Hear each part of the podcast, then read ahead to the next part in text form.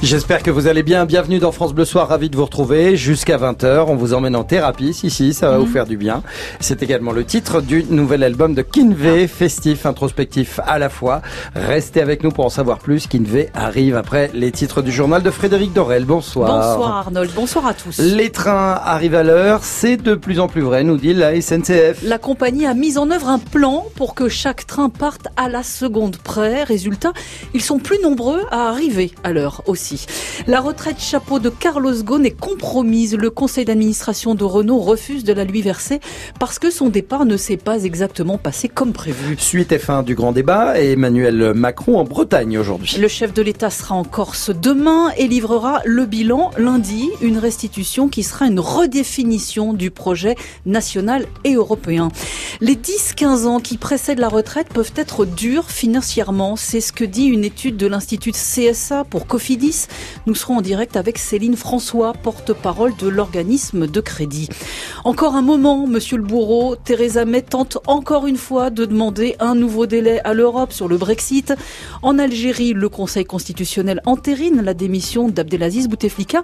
Et puis vous recevez Kinvey ce soir. Et eh oui, Kinvey, bonsoir. Bonsoir. On est ravi de vous avoir avec cet album euh, Thérapie. Thérapie, bah, quand c'est quand ça va pas bien, mais est-ce que ça va là? Ça va mieux maintenant. Oui, ça va mieux. Ça va mieux. On va en parler. J'ai plein de questions à vous poser, Kinvey. Allez, à tout de suite. Pour l'heure, c'est le journal sur France Bleu. France Bleu Soir. France Bleu Soir. Arnold Derek, Frédéric Dorel.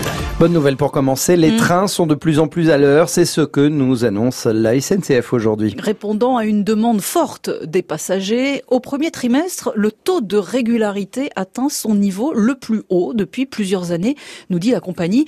93% pour les TER, 91% côté TGV, un tout petit peu moins pour les transiliens, mais globalement c'est du mieux, et ce grâce aux efforts de tous les cheminots, Raphaël Ebenstein. Si les trains partent à l'heure, ils ont plus de chances d'arriver à l'heure. Ce constat simple est au cœur du programme H00 lancé il y a deux ans par la SNCF. Il consiste à contrôler de près chaque étape avant le départ prévu du TGV ou du TER.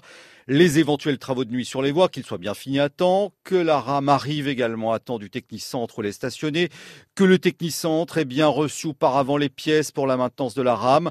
Un effort collectif, donc, explique Agnès Augier, porte-parole de la SNCF. C'est vraiment une rigueur de toute la chaîne, complètement. Et pour faire ça, ça peut pas être juste des petites améliorations ici ou là.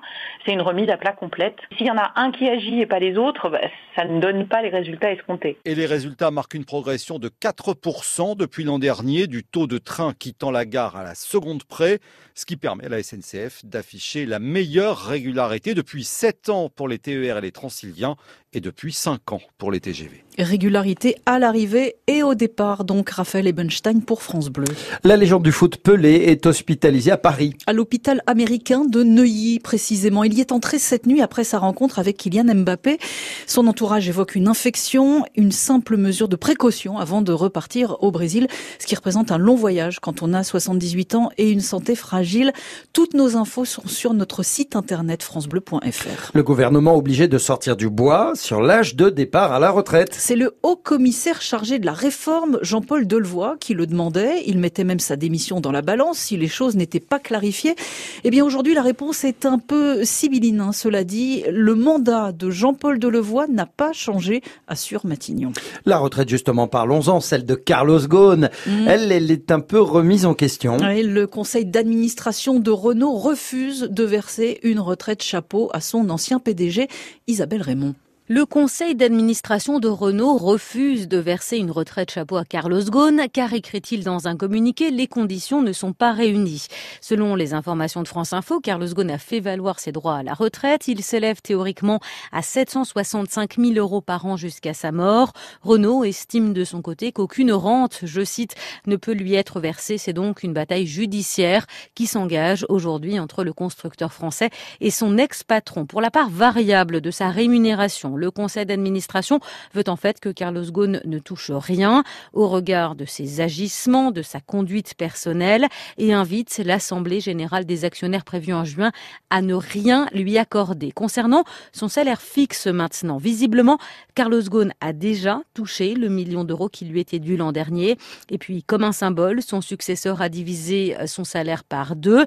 Celui du nouveau président du Conseil, Jean-Dominique Senard, est donc fixé pour cette année à 450 50 000 euros. Isabelle Raymond pour France Bleu. Comme prévu, le temps vire au froid humide depuis hier. Avec de la neige sur une partie de la Normandie, les tigres de Sibérie du zoo de Jurk ont adoré. C'est dans le Calvados. Ils jouaient en se roulant dedans, comme les loups du zoo d'ailleurs ce matin, mais c'était bien les seuls. Les autres animaux sont restés à l'abri et le zoo n'a pas pu ouvrir ses portes. 19h05, le grand débat touche à sa fin. Avant-dernière étape aujourd'hui en Bretagne pour Emmanuel Macron. Demain, ce sera la Corse et lundi, un résumé de toutes les doléances sera restitué. Euh, pas sous forme de liste, le chef de l'État veut aller plus loin et redéfinir son projet national et européen. En attendant, Nicolas Ballu, cette étape bretonne a été l'occasion de faire une petite pause. Si jamais le chef de l'État manque d'idées pour la redéfinition de son projet, il peut s'inspirer des élus bretons. Parce que la Bretagne est une région aujourd'hui attractive avec un maillage communal homogène et une répartition des emplois également plus homogène que dans le reste de la France mais aussi parce que les élus se prennent en charge. Avant le passage d'Emmanuel Macron, les 1208 maires bretons ont été consultés. Ils ont des doléances, mais aussi des idées.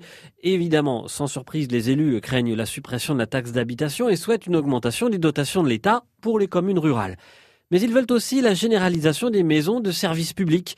Ras-le-bol de la complexité et de l'incohérence, ils veulent un seul interlocuteur pour traiter avec l'État, c'est le préfet. En matière d'aménagement, les élus demandent les simplifications de procédures d'urbanisme, que la Bretagne soit la première région fibrée de France. Faites-nous confiance, dit Dominique Cap, le président de l'association des maires de Bretagne. Donnez-nous un an pour lancer et expérimenter certaines mesures. Nous pouvons simplifier le fonctionnement de ce pays en faisant de notre région un laboratoire. L'égalité des territoires passait aussi par la promotion de la Bretagne. Merci Nicolas Ballu. Le parquet de Paris requiert 18 mois de prison ferme à l'encontre de Dieudonné. Le polémiste est jugé pour avoir organisé son insolvabilité entre 2009 et 2014, notamment pour échapper au fisc. 1 200 000 euros ont ainsi disparu de ses comptes. Le jugement sera ensuite mis en délibéré. Deux apprentis terroristes sont aujourd'hui en prison. Âgés de 20 ans, tous les deux, ils projetaient d'attaquer une école maternelle ou un policier, comme Mohamed dont l'un d'eux est un admirateur. L'autre souffre de problèmes psychiatriques. C'est lorsqu'il a commencé à vouloir se procurer des armes que la justice a été saisie. Restez avec nous pour la suite du journal de Frédéric Dorel. Il est 19h07. Theresa May tente une nouvelle fois d'obtenir un délai supplémentaire sur le Brexit. Nous écouterons la réponse de Jean-Claude Juncker. On ira également en Algérie où les Algériens restent mobilisés pour que le départ d'Abdelaziz Bouteflika ne serve pas à rien. Mm. Mais d'abord, Frédéric, on parle souvent des retraités, mais jamais des 50-64 ans. Une étude de l'Institut CSA pour l'organisme de crédit Cofidis vient corriger cette injustice avec ce constat. Ces seniors qui ne sont pas encore à la retraite ont de plus en plus de mal à boucler leur fin de mois. Céline François, bonsoir. Bonsoir. Vous êtes porte-parole de Cofidis.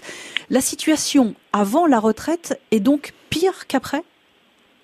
Oui, alors on ne peut pas nier que la situation des retraités euh, n'est pas enviable et on a beaucoup parlé de leur perte de pouvoir d'achat, mais notre étude, il est vrai, montre que la période qui précède la retraite est encore plus précaire euh, financièrement parlant.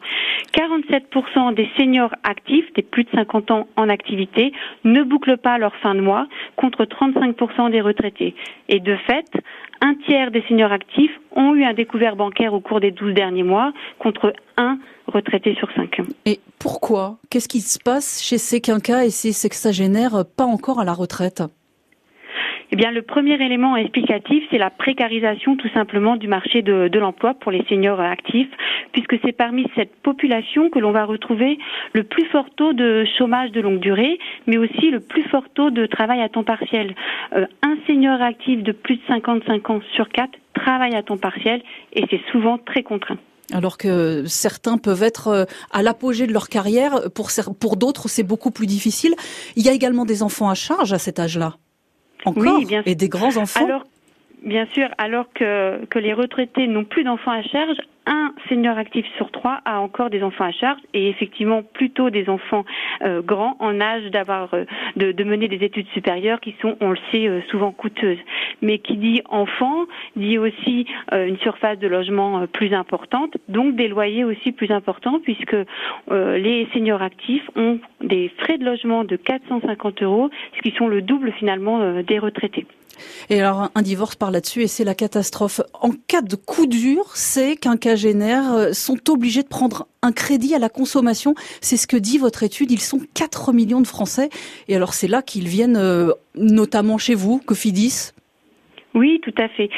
15% des seniors ont recours euh, au crédit à la consommation. Mais ce qu'on peut noter comme différence entre les, retraités et les seniors actifs, c'est que le projet principal euh, et la raison principale du recours au crédit à la consommation pour les retraités, c'est l'achat d'une nouvelle voiture. Donc un vrai euh, projet positif, mmh. tandis que la raison principale du recours au crédit à la consommation pour les seniors actifs, c'est la difficulté financière. Ils vont en priorité avoir recours au crédit à la consommation pour pallier à leur fin de mois difficile. C'est terrible ce que vous nous dites. Et votre étude se termine sur un autre chiffre qui est intéressant dans le débat actuel sur les retraites.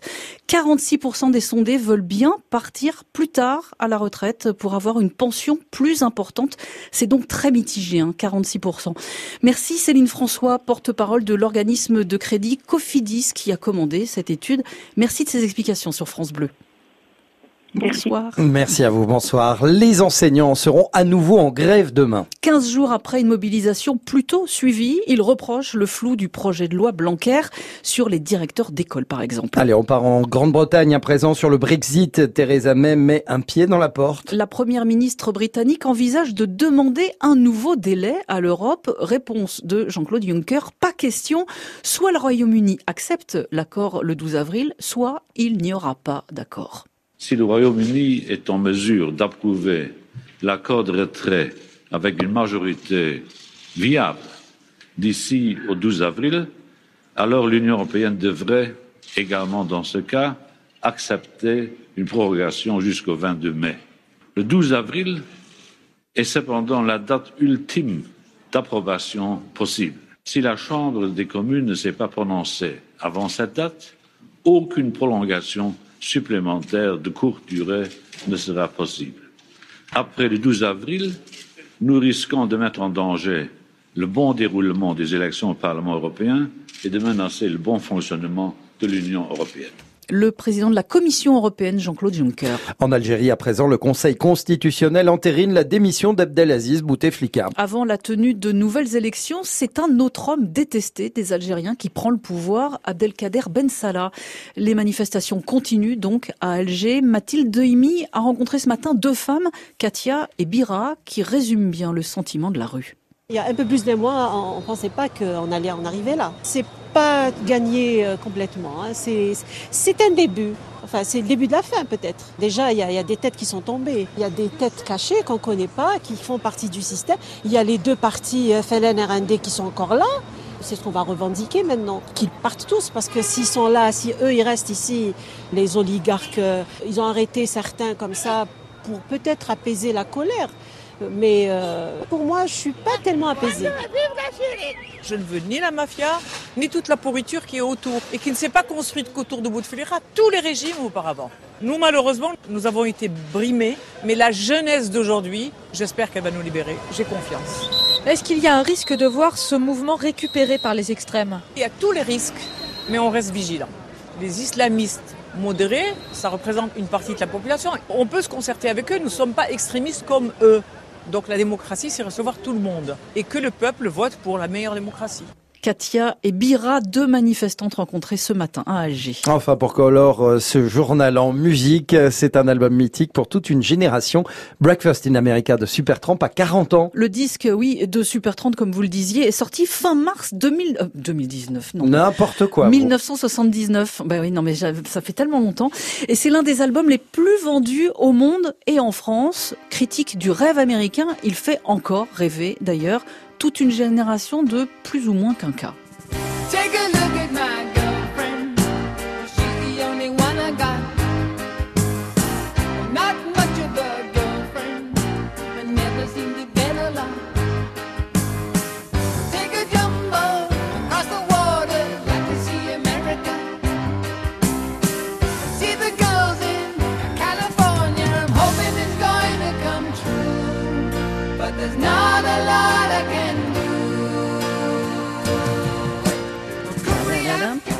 Breakfast in America, Mmh. Super Tramp en 1979. Donc ça a 40 ans. Ouais, 40 déjà. ans. Vous voyez Kinvey C'est ah bah non, moi. dansez là-dessus.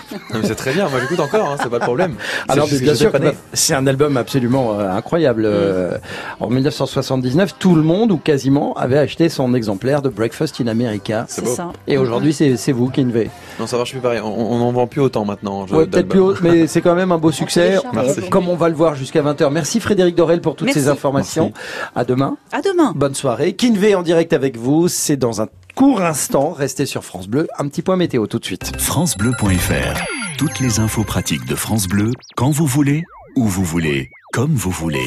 Tout France Bleu est sur francebleu.fr.